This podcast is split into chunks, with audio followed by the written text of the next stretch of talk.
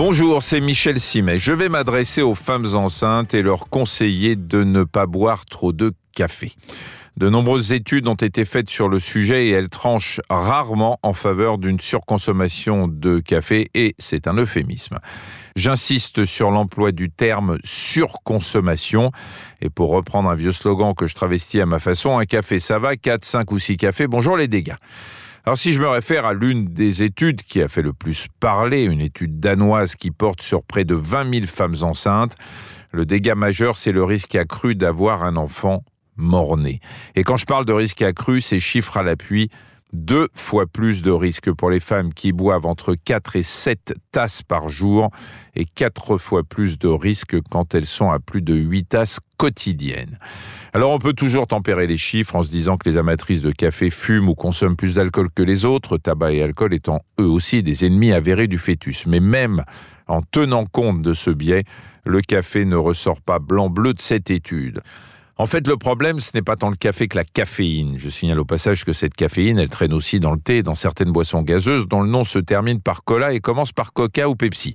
Ces boissons sont tellement addictives qu'on a vite fait de sombrer dans la surconsommation et mesdames, c'est mauvais pour votre fœtus.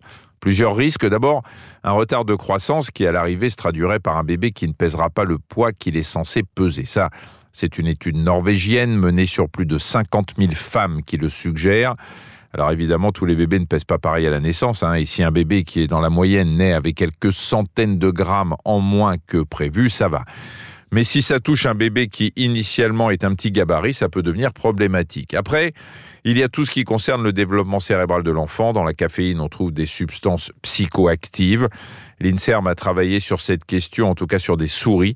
Et ces petites bêtes, dont je rappelle que la recherche les collectionne parce qu'elles ont un patrimoine génétique très proche du nôtre, nous enseigne qu'à trop aimer la caféine, on expose l'enfant à naître à des problèmes de mémoire et on augmente sa sensibilité aux crises d'épilepsie. Au fond, j'ai envie de vous dire rien de nouveau en période de croisière concernant le café, c'est trois tasses quotidiennes pour les hommes et deux pour les femmes. Vous voulez aller au-delà? À votre guise.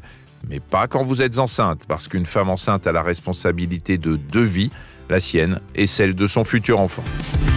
Merci d'avoir écouté cet épisode de Ça va beaucoup mieux. Si vous avez aimé, n'hésitez pas à en parler autour de vous et à nous mettre des étoiles. Retrouvez tous les épisodes sur l'application RTL, rtl.fr et sur toutes les plateformes partenaires. À très vite.